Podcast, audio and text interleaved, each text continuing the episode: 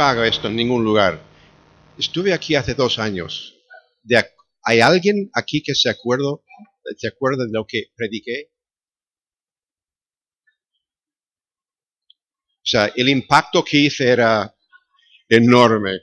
Pregunto porque hay un mensaje que suelo dar en muchos sitios, porque por donde voy la gente siempre sale diciendo, oye, esto me ha tocado, me ha ayudado mucho.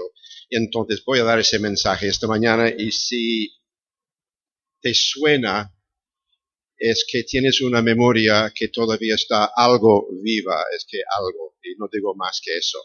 Ah, voy a estar en 2 Corintios capítulo 1 para empezar y veremos otros textos. Ah, mientras estás mirando eso, explico lo que está pasando, al menos en nuestra vida. Hemos pasado 51 años aquí en España. Rubén ha contado lo que hemos hecho. Y uh, cuando pasamos el Instituto Bíblico a nuestros sucesores, pensamos, bueno, es hora de volver a los Estados Unidos. Y el Señor ya empezaba a abrir un ministerio aún más amplio de lo que tenemos Uh, poco tiempo después salió un libro sobre cómo interpretar las escrituras. Quiero ver en, en el, libro de, uh, en la mesa aquí abajo. Y uh, ya había escrito otros dos libros.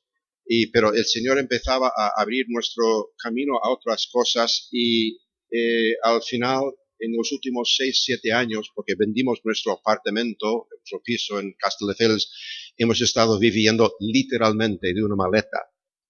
En los últimos seis a siete años muchos amigos tenemos en España, pero estamos viajando fuera también, porque esto de cómo interpretar correctamente las escrituras no es decisión nuestra de cómo lo hacemos, no, hay que seguir las reglas y tú puedes probar lo que te da la real gana con la Biblia en mano, siempre cuando no sigas las reglas.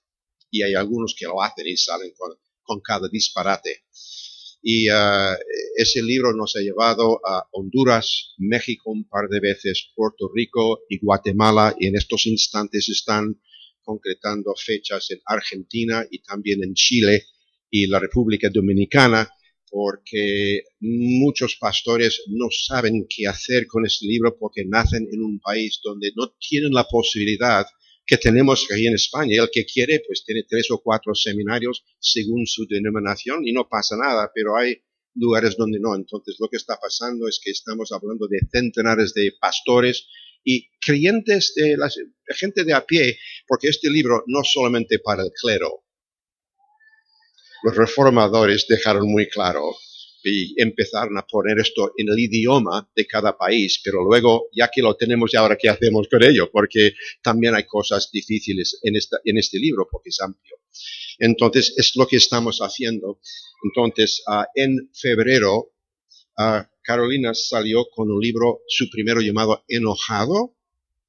Algunas quizás de vosotras habéis escuchado a Carolina dar este estudio en retiros y conferencias y uh, en una conferencia de 300 mujeres en el sur precisamente hace 6, 7 años, en medio de el tercer y última sesión había mujeres levantándose, cruzando el aforo y pidiendo perdón a otras mujeres. Esto no es normal, pero de vez en cuando ocurre. Al final una señora creyente viene con una vecina suya no creyente y la no creyente dice Carolina, oye, tu charla me ha hecho mucho bien porque he podido en esta sesión perdonar a uno de los dos jóvenes que acaban de asesinar a mi hijo y estoy trabajando con perdonar al segundo. Ese es el poder de la palabra. Y uh, lo ha puesto por escrito, estudia la vida de Caín, el guerrillero que a la cara, vamos a tomar una salida y comer juntos en el campo. Pero le mata. A la cara una cosa, pero detrás le mata. Es como el hombre que tiene problemas en su trabajo y vuelve a casa y da una patada al perro ¿Me entiendes? O sea, se enfada con Dios, pero se lo toma con Abel en este caso. Moisés la bomba, un hombre muy manso. Un hombre manso quiere decir, tú puedes dar una patada a una vaca y no responde. No lo hagas con un toro. ¿Me entiendes? Muy diferente. Pero ese mm, gota que colma el vaso y mata al egipcio, rompe las tablas. Ya sabes cómo esto va, es una bomba. Y luego Jonás, Jonás, oh no, no, este no tiene, no, no, no, no, es como un iceberg. Tú ves un pequeño trozo de hielo por encima de la superficie del agua y dices, este no tiene problemas con el ojo. Ya, pero abajo un montón de hielo. Y lo que pasa es que este interioriza su ira y cae en una depresión. Evidentemente hay depresiones por problemas de salud, lo entendemos, pero muchos tienen problemas con la ira y caen en una depresión. Es un libro muy, eh, muy, muy bueno. Lo puedes conseguir abajo a 15 euros, que es lo que ha costado eh, para imprimirlo, pues entonces lo estás recibiendo a coste. Entonces, vamos a 2 Corintios capítulo 1. Versículo 2. 2 Corintios 1, 2. Gracia y paz a vosotros de Dios nuestro Padre y Señor y del Señor Jesucristo. Bendito sea el Dios y Padre de nuestro Señor Jesucristo, Padre misericordia y Dios de toda consolación, el cual nos consuela en todas nuestras tribulaciones. Tengo tres preguntas para vosotros y pido que me contestes que sí, falso o verdad. Cuando te conviertes, se acaban todos tus problemas, ¿verdad o falso? Lo tienes claro. Pablo habla en 1 Corintios de creyentes espirituales y creyentes carnales. Carnales porque, no sé, acaban de convertirse, no han trabajado su vida cristiana, están pasando por un bache de rebelión con el Señor. Vete a saber por qué, pero están viviendo carnalmente en vez de siguiendo lo que el Espíritu Santo dicta en sus vidas. Entonces, al menos los creyentes espirituales sufren menos tribulaciones que los creyentes carnales. ¿Verdad o falso?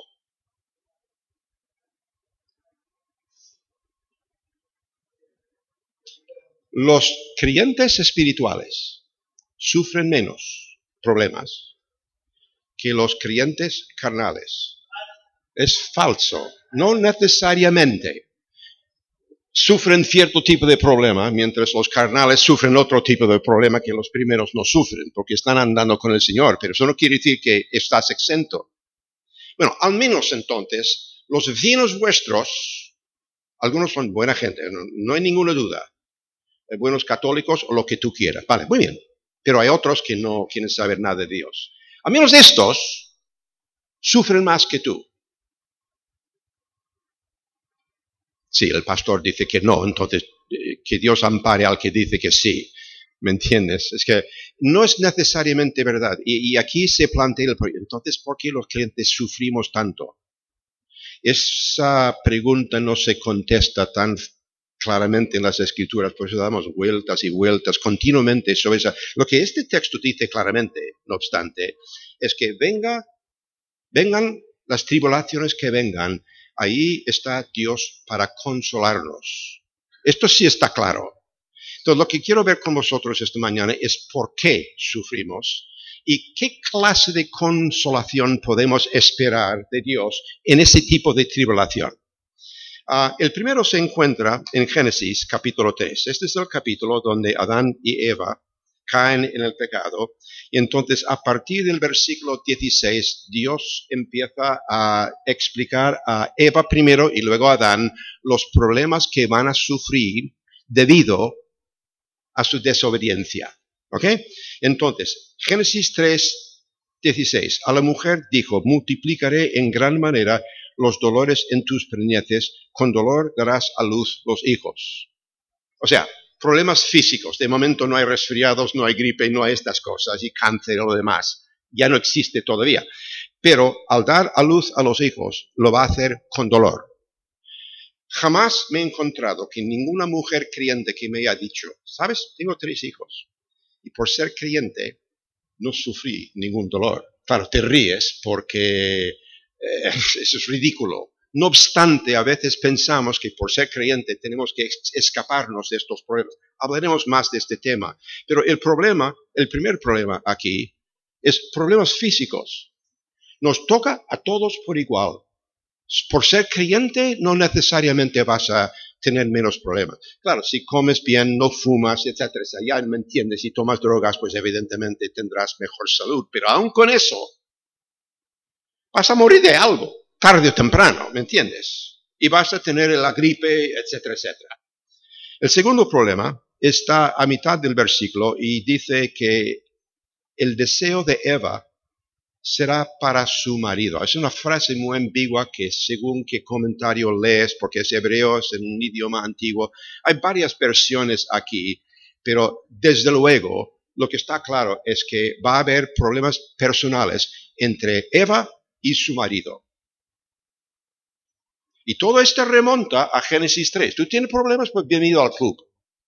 Anoche hablábamos de las diferentes de personalidad entre nosotros eh, en la iglesia de Ramón y Sensi en Jerez. Los problemas que hay, porque los hay. El mes que viene cumplimos 54 años de matrimonio. Y todavía tenemos problemas. Muchos menos de lo que teníamos al principio. El matrimonio va mejor, pero todavía estamos luchando. Bienvenido a la raza humana. ¿Y de dónde viene todo eso? Génesis 3. No busquemos tres pies al gato, que he hecho mal. No, es Génesis 3. Luego, ah, hay trastornos en la naturaleza, versículos 17 y 18. Y al hombre dijo, por cuanto obedeciste a la voz de tu mujer y comiste el árbol que te mandó, diciendo, versículo 18, espinos y cardos te producirá la tierra, y comerás plantas del campo, con el sudor de tu rastro comerás el pan. O sea, el trabajo era divertido antes. Hoy es trabajo. El trabajo es trabajo. Y la tierra no da lo que debe y cuando no llueve, hay sequía y cuando llueve cae tanta lluvia que hace más mal que bien. Tornados, huracanes, tsunamis, ¿de dónde viene todo esto? Los perros se pelean con los gatos. Y hasta los animales están enfrentados. ¿De dónde viene todo esto? Génesis 3. Y Pablo dice en Romanos, la naturaleza gime hasta que Cristo vuelva otra vez cuando pondrá orden en esta tierra. Y es otra vez, es, Génesis 3. Y luego, versículo 19, con el sudor de rostro comerás el pan hasta que vuelvas a la tierra. O sea, vas a morir. O sea, Dios nos creó para nunca morir. Pero entra el pecado en el mundo y morimos, tarde o temprano, de algo. Génesis 3. Ahora, los creyentes sufrimos los mismos problemas que los demás y te advierto, ten mucho cuidado con simplemente tomar por sentado que cuando sufras uno de estos problemas gordos, personas que no pueden tener hijos, hijos que nacen con deformidades físicas, etcétera, etcétera, etcétera, no es necesariamente que has hecho algo mal. Génesis 3. Y los mismos problemas que vemos en la calle tenemos nosotros. Pero no sanó Jesús cuando está en la tierra y como Cristo es nuestro Señor, no tenemos derecho a esperar que nos sane. Miremos esto rápidamente. En primer lugar, Cristo no vino para sanar a todos y de hecho no sanó a todos. Una vez pasaba por un pueblo, hay un ciego tirado por la carretera, por la calle, mendigando, toda la gente está corriendo a otra calle y hay un alboroto. ¿Qué pasa? ¿Qué pasa? Jesús ha llegado, está pasando por el pueblo. Y el hombre, ¡eh! ¿Por qué? ¡Eh! ¡Pia, pia, pia, pia! ¡Por aquí! ¡Eh! ¡Jesús! ¡Eh! ¡Eh! ¡Eh! Si no hubiese gritado, Jesús habría seguido por su camino pero se aparta, ¿qué? Los ojos. Y el Señor le sana. O sea, Dios no, Cristo no vino para sanar a todos. Ah, en muchas ocasiones sanó por pura compasión, no para probar algo. Igual que tú andas por la calle, ves a alguien caerse. Normalmente la gente corre para socorrer a esa persona. Hay gente buena todavía. Me, explico. No son creyentes, pero entiéndeme. En otras ocasiones sanó para demostrar algo. Mira Lucas 5 conmigo un momento. Lucas 5. Este es el capítulo donde hay unos amigos que tienen entre ellos un amigo que es paralítico. ¿Y de dónde vino eso? Ya sabes la respuesta. Génesis 3. 18. Sucedió con los hombres que traían en un lecho a un hombre que estaba paralítico, procuraban llevarle dentro a ponerle delante de Jesús en una casa que estaba en el pueblo, pero no hallando cómo hacerlo a causa de la multitud, subieron encima de la casa y por el tejado de bajaron con un, el lecho poniéndole en medio delante de Jesús. Y al ver Jesús la fe de ellos, ahora es muy interesante, ah, a veces en ciertos círculos cristianos, si alguien no se sana, la culpa es del enfermo. El problema es que no tienes fe. Ya, pero aquí no se nos dice nada del paralítico, pero sus amigos tenían fe. Muy interesante, una vez estaba en Chicago donde hay una emisora de radio de Moody Bible Institute y uh, entrevistaban a uno de los ex profesores este dominaba la Biblia, llama una señora, dice, soy ciega. Y uh, este profesor le contesta y dice, bueno, uh, ¿tiene, ¿llevas bastón? ¿Cómo? ¿Llevas bastón? Pues claro que sí, soy ciega. Pues, y soy ciega y mis amigos me están diciendo que Dios no me ha sanado porque no tengo fe. Y ese profesor le responde, dice, la próxima vez que ves, claro, ves, entiéndeme, ves a tus amigos, pégales lo más fuerte que puedas en las rodillas con el bastón. ¿Cómo? Pégales. Y cuando gritan, pregúntales, ¿dónde está tu fe? ¿Me entiendes? O sea, es, muy cruel. No añades problemas a un problema gordo que una persona ya tiene. Pero estos tenían fe. Al ver la fe de ellos, le dijo a este paralítico, hombre, tus pecados te son perdonados. Entonces los escribas y los fariseos comenzaron a cavilar diciendo, ¿quién es este que habla blasfemias? ¿Quién puede perdonar pecados sino solo Dios? Jesús entonces, conociendo los pensamientos de ellos, respondiendo, les dijo, ¿qué caviláis en vuestros corazones? Ahora, en este próximo versículo, la palabra clave es decir. Decir. ¿Qué es más fácil decir? ¿Tus pecados te son perdonados? ¿O decir, levántate y anda. Ah, yo, no, conozco a la esposa de Rubén, es la primera vez que nos conocemos esta mañana. ¿Tu esposa está aquí? Está abajo. Ok, imagínate la escena. Esta mañana Rubén entra en la iglesia cogiendo. Lleva escayola, pierna rota. Y digo, Rubén, Rubén, ¿cuántas veces te he dicho, deja de pelearte con tu mujer porque cada vez te va a barrer. Y mira lo que ha pasado. Ahora la pierna está rota. ¿Qué es más fácil para mí decir, Rubén? ¿Tus pecados te son perdonados? O Rubén, quítate la escayola y anda por los cómodos demás. ¿Qué es más fácil para mí decir? ¿Cómo? ¿Y por qué es más fácil decir tus pecados te son perdonados? Porque el perdón de pecados es algo invisible, no lo ves. Dios lo efectúa, la persona perdonada lo siente de alguna u otra forma quizás, pero esto no se ve de inmediato al menos. Pero si le dice, quítate la escayola, y empieza a andar y no se ha sanado esa pierna, me habéis pillado. Entonces Jesús dice, pues para que sepáis que el Hijo del Hombre tiene potestad en la tierra para perdonar pecados, todos estos, los cuales vienen de Génesis 3, para que sepas que tengo poder sobre eso, porque no puedo mostrar perdón de pecados, pero puedo mostrar mi poder sobre el efecto de esos pecados, levántate y anda. Cuando Jesús pasaba, bueno, Jesús, eh, los discípulos pasaban el mar de Galileo, Galilea está tomando una siestecita, eh, eh, se levanta una tormenta en el mar, los discípulos temen por su vida, le despiertan, les reprende por su falta de fe, se pone en fe y dice calma. ¿Por qué? ¿Está molesto con el oleaje y quiere dormir? No, para que sepas que el Hijo de Dios tiene poder sobre esto, ese trastorno en la naturaleza que viene de... Y yo tengo poder sobre eso. Mira cómo controlo esto. Claro, el mayor problema de todos es que morimos. ¿Puede con eso?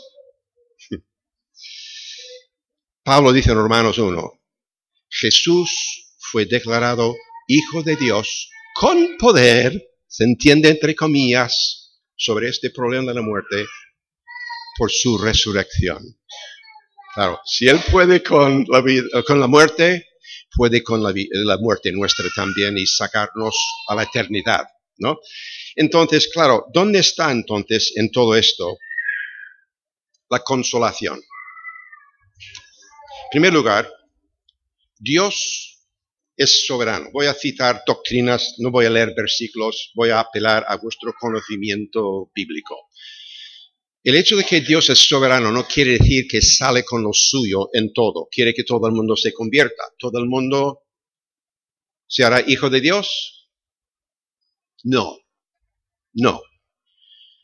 Pero lo que sí significa es que venga lo que venga, Dios está en control. Y aquí entra la dinámica de Romanos 8, 28 todas las cosas salen para bien para aquellos que son llamados a su propósito. Y venga lo que venga, Dios estará usando ese para producir o hacer algo en tu vida para el beneficio tuyo y el beneficio de los demás. ¿Qué quieres? ¿Quedarte sin problemas? ¿O poder ser una bendición o ser bendecido? O sea, eh, Dios está en control. Esto es un consuelo eso. Segundo lugar, Dios está con nosotros. Si lo decimos, es una doctrina tan común que a veces perdimos de vista lo que significa. déjame ilustrarlo. Nací en Chicago. Ah, cuando tenía 8 o 9 años de edad, pues ocurrió un accidente. Los trenes venían de tres direcciones porque está al lado de una, un gran... Es como Sanlúcar. Mar, pero los trenes llegan de tres sitios. Y en uno de esos tramos había, bueno, varios tramos, van por debajo de calles principales y otros sobre plataformas muy feas, pero es lo que hay.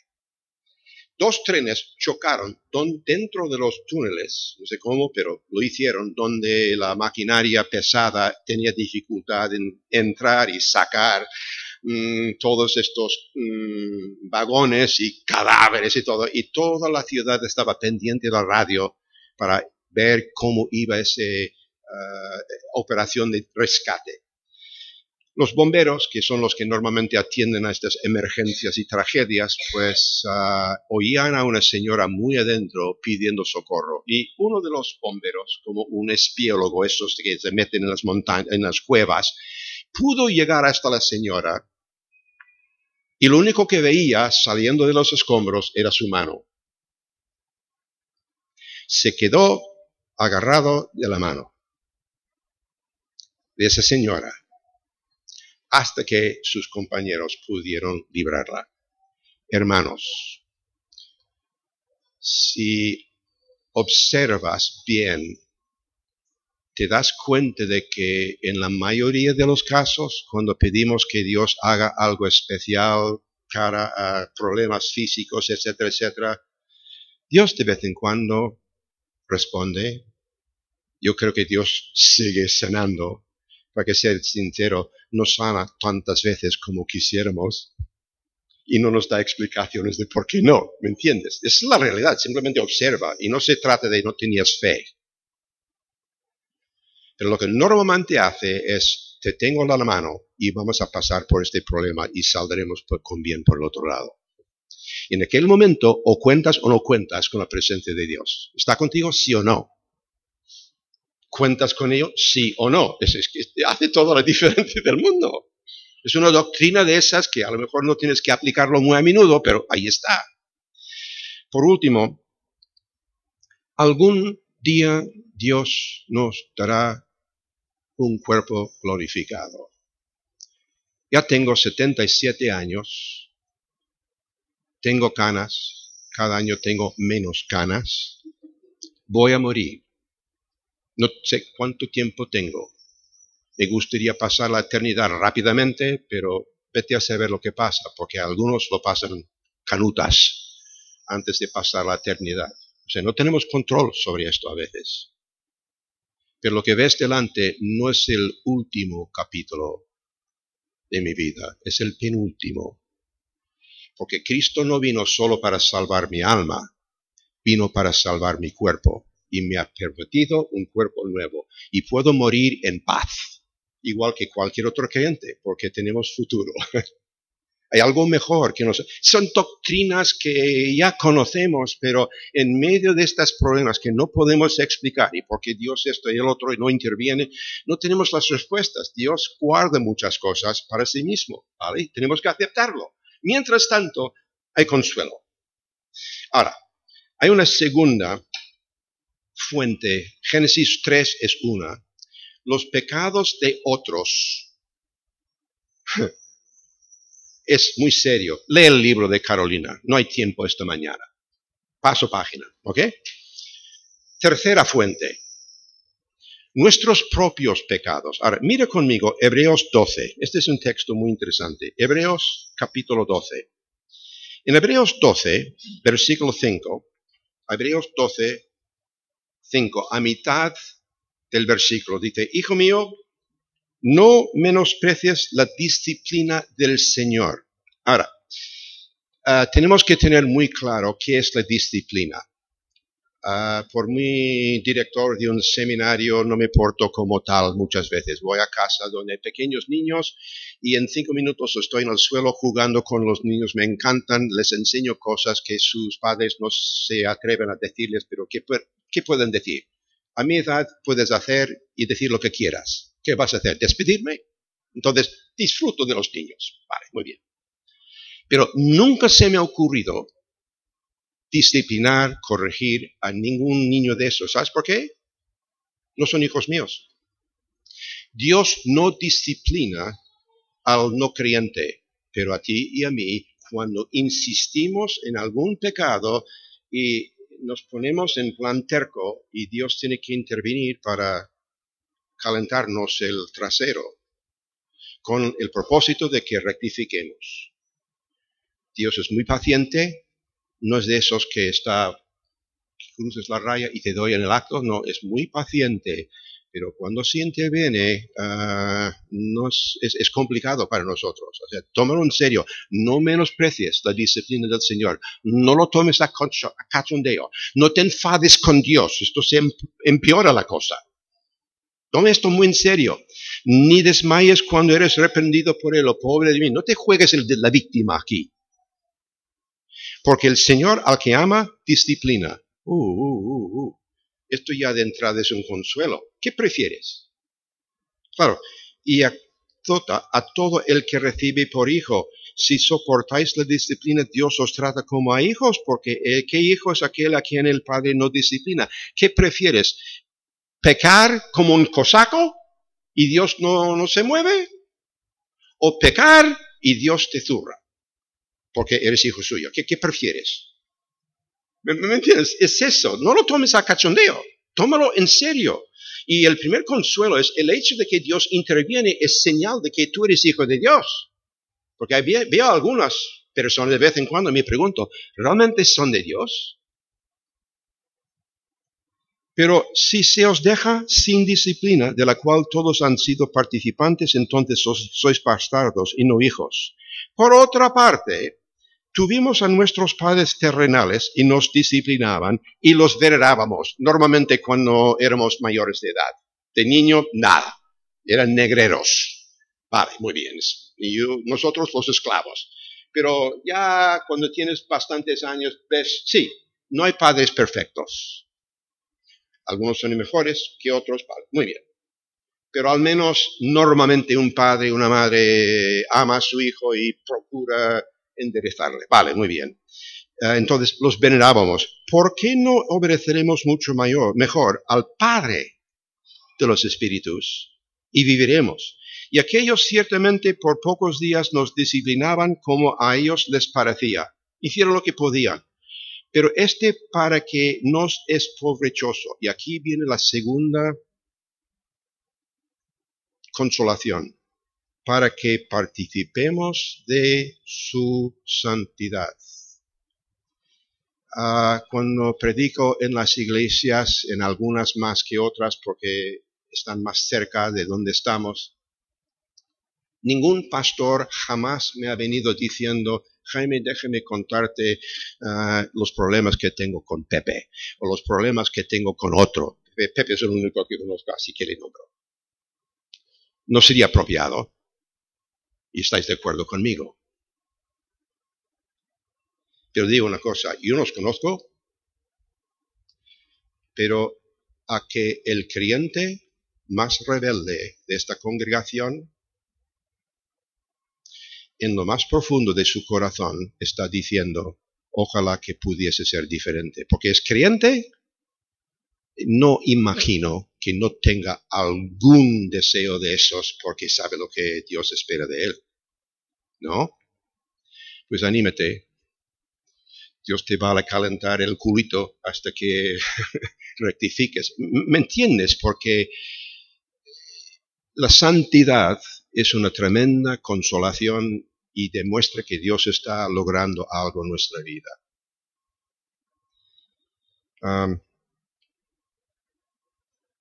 Versículo 11. Es verdad que ninguna disciplina al presente parece ser la causa de gozo, sino la de tristeza, pero después da fruto apacible de justicia a los que en ella han sido ejercitados. Por lo cual, levantad las manos caídas y las rodillas paralizadas y haced sendas derechas para vuestros pies. Adelante. O sea, siempre hay esperanza. Ahora, hay una última. Quiero leer algunos versículos que ya de entrada me suenan raro. Me suenan raro. Mira 2 Corintios capítulo 1, ese capítulo donde empezamos. 2 Corintios capítulo 1. Versículo dice, 5 dice, porque de la manera que abundan en nosotros las aflicciones de Cristo, está hablando de a los corintios de los problemas que él y su equipo están padeciendo como misioneros, viajando por todas partes. Abundan en nosotros las aflicciones de Cristo. Yo, yo tenía entendido que la obra de Cristo en la cruz terminada está. Entonces, ¿por qué este tipo de lenguaje? Ah, mira capítulo 4, versículo 7. 2 Corintios 4, 7. Y ahí empieza a decir lo que parece. Pero tenemos este tesoro, o sea, el evangelio que predicamos en vasos de barro, o sea, un cuerpos que van desgastándose y vamos a morir tarde o temprano. Tendré que colgar las botas un año de estos. Es eso. Pero Dios nos ha dado a nosotros, personas con cuerpos frágiles, un gran tesoro para compartir, el Evangelio, para que la excelencia del poder sea de Dios y no de nosotros, para que no vayamos por ahí, qué suerte tenéis para que esté en vuestro púlpito esta mañana. esto no, no, que no. Esto no es el plan para que la excelencia sea de Dios. ¿Lo entendéis? Entonces dice, que estamos atribulados en todo, mas no angustiados, en apuros, no, mas no desesperados, perseguidos, mas no desamparados, derribados, pero no destruidos, llevando en el cuerpo siempre por todas partes la muerte de Jesús. Otra vez, frases raras de esas. Ah, mira Colosenses Colosenses capítulo 1, versículo 24. Colosenses 1, 24. Ahora, me gozo en lo que parezca por vosotros y cumplo en mi carne lo que falta de las aflicciones de Cristo por su... Wow, wow, wow, ¿qué es esto? ¿Terminada está o no está? Porque Pablo está diciendo, yo cumplo en mi carne lo que Cristo no, en efecto, cumplió en la cruz. Esto es muy raro. Un último versículo, creo que es aquí donde tenemos el secreto. Gálatas capítulo 4. Gálatas 4. Versículo 19. Ahora, para entender Gálatas, en todas las epístolas de Pablo, empieza con el típico salud de cortesía, gracia, paz a vosotros de nuestro... Ya, ya sabes cómo esto va. En Gálatas no, porque jugaban con doctrinas heréticas. Y Pablo entra en saco, pero ¿qué estáis haciendo? O sea, cortesía es nada, va al, al grano. Esto es lo que es el problema en Gálatas. Entonces, en el 19 dice, hijos, hijitos míos, por quienes vuelvo a sufrir dolores de parto hasta que Cristo sea formado en vosotros. Estáis muy a la deriva. Y para que volváis al camino recto, me va a costar un riñón y dos brazos. Y vuelvo a sufrir. Creo que lo que está diciendo es esto. Hermanos, para que la gente de este pueblo, esta ciudad, llegue a conocer a Cristo, va a costarnos, a algunos en particular, mucho, para que lleguen a conocer a Cristo como su Salvador. Esto no ocurre porque sí. Sí, de vez en cuando hay algún caso aislado de esos, pero para que la gente de esta ciudad llegue a conocer a Cristo, va a costar a alguien tiempo, esfuerzo, rechazo, hasta dinero. Y una vez que ese nuevo creyente llegue aquí, va a costar a alguien el tiempo para discipularle y ayudarle. Y os va a costar a alguien. No todos sirven para esto, pero sirven para el otro. Va a costar. Y luego, al servir en lo que serváis, os va a costar. Y muchas veces, crítica de las mismas personas que están, estáis intentando servir y bendecir. Bienvenido a la iglesia. Por eso estamos. Necesitamos a Cristo, ¿me entiendes? No somos perfectos. Y cuando sirves al pueblo de Dios, a veces dices, ¿esto vale la pena? Estoy hablando muy sincera y honestamente. No es fácil. Y a veces cuando veo obreros por ahí empiezan a contar las historias de lo que les está costando, les digo, bienvenido a la obra. No, porque, entiéndeme, Cristo murió por la iglesia, pero hay mucho trecho entre donde estamos y lo que Cristo espera de nosotros, o lo que seremos cuando lleguemos al cielo. Hay mucho trabajo mientras tanto, pero para que esto ocurra, para que la gente se convierta, para la gente se, se, se empieza a andar como creyentes y para la gente crezca, alguien tiene que pagar un precio. Porque no ocurre porque sí. Tiempo, esfuerzo, malentendidos, dinero, lo que tú quieras, crítica, va a costar. Ahora, ¿dónde, mm, ¿dónde está la consolación en esto? Porque hay muchos que empezaron a servir chocaron con este muro de crítica y dijeron, bah, yo simplemente voy a venir al culto. Y ahí están estancados, no hacen nada, solamente calienten bancos. ¿Dónde está la consolación? En primer lugar, el beneficio de los demás.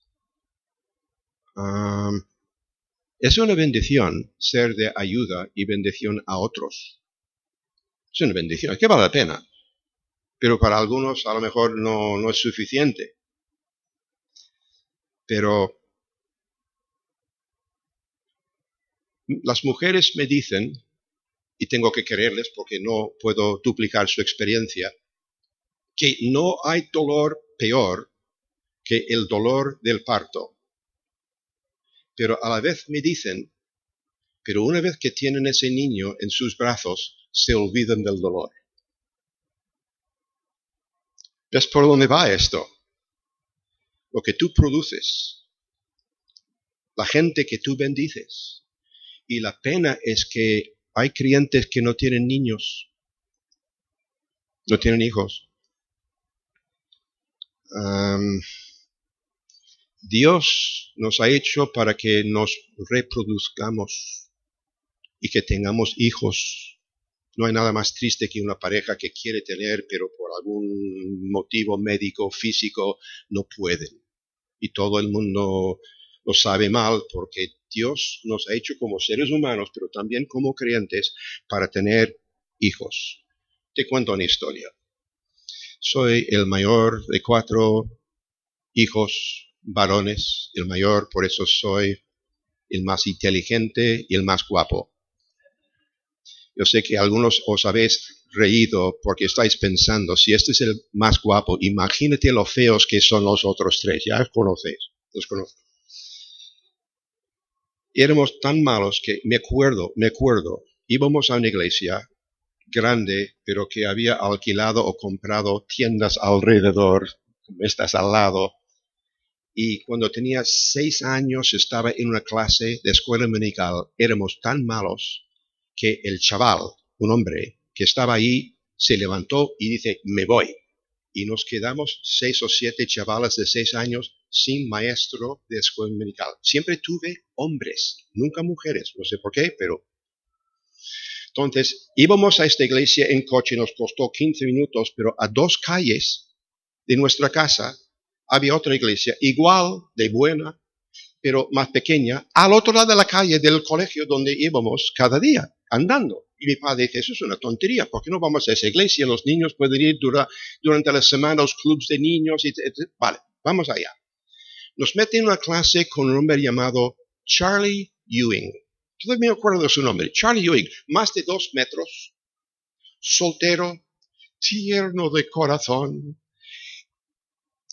Éramos tan malos que un día, no dramatizo, Charlie Ewing se levanta con lágrimas en los ojos y dice, voy al encargado de las escuelas medicales y dimito. Y se, se fue. y trajo el encargado a un hombre llamado Charlie Christensen, alto que va, corto, redondo, sin educación, conductor de autobuses públicos de la ciudad de Chicago. O sea, Charlie Ewing, profesor. Charlie Christensen, conductor de autobuses. O sea, la diferencia enorme y nos ensayamos con Charlie Christensen hasta que por nuestra edad tenemos que pasar a otras clases y fuera de la iglesia porque íbamos a la universidad.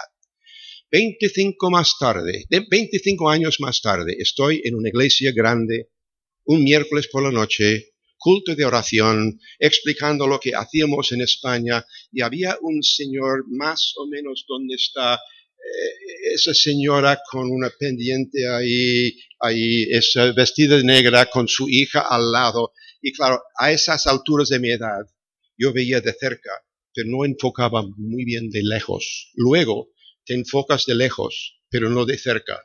Y luego pasas a ni lejos ni cerca. ¿Me entiendes? Bien mira la vida. Entonces, cada cosa que decía ese hombre se reía, se sonreía, a oreja, a oreja.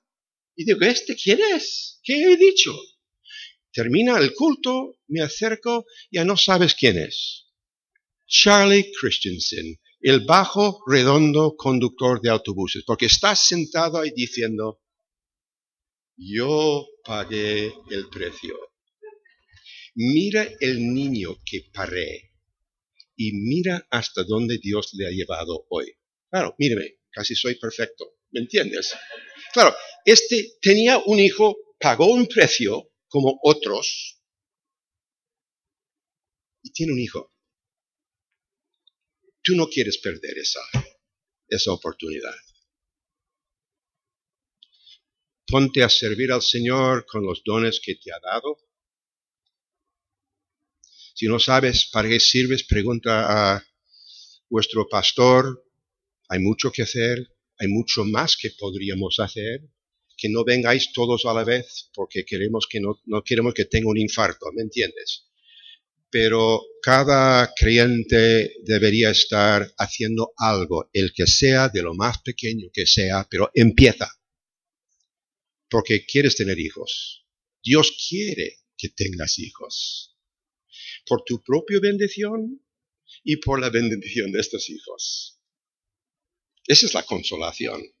Y Pablo dice, yo doy mi vida hasta que Cristo sea formado en vosotros. Tenemos un gran Dios que nos consuela en todas nuestras tribulaciones. No nos explica por qué permite todo, aunque sabemos de dónde vienen estos problemas. Pero al menos sabemos esto. Nos consuela, no nos miente, no nos engaña, siempre está ahí fiel a nosotros. Por eso venimos a este culto esta mañana para darle las gracias, adorarle y decir qué grandos Dios que tenemos. ¿eh? Padre, gracias.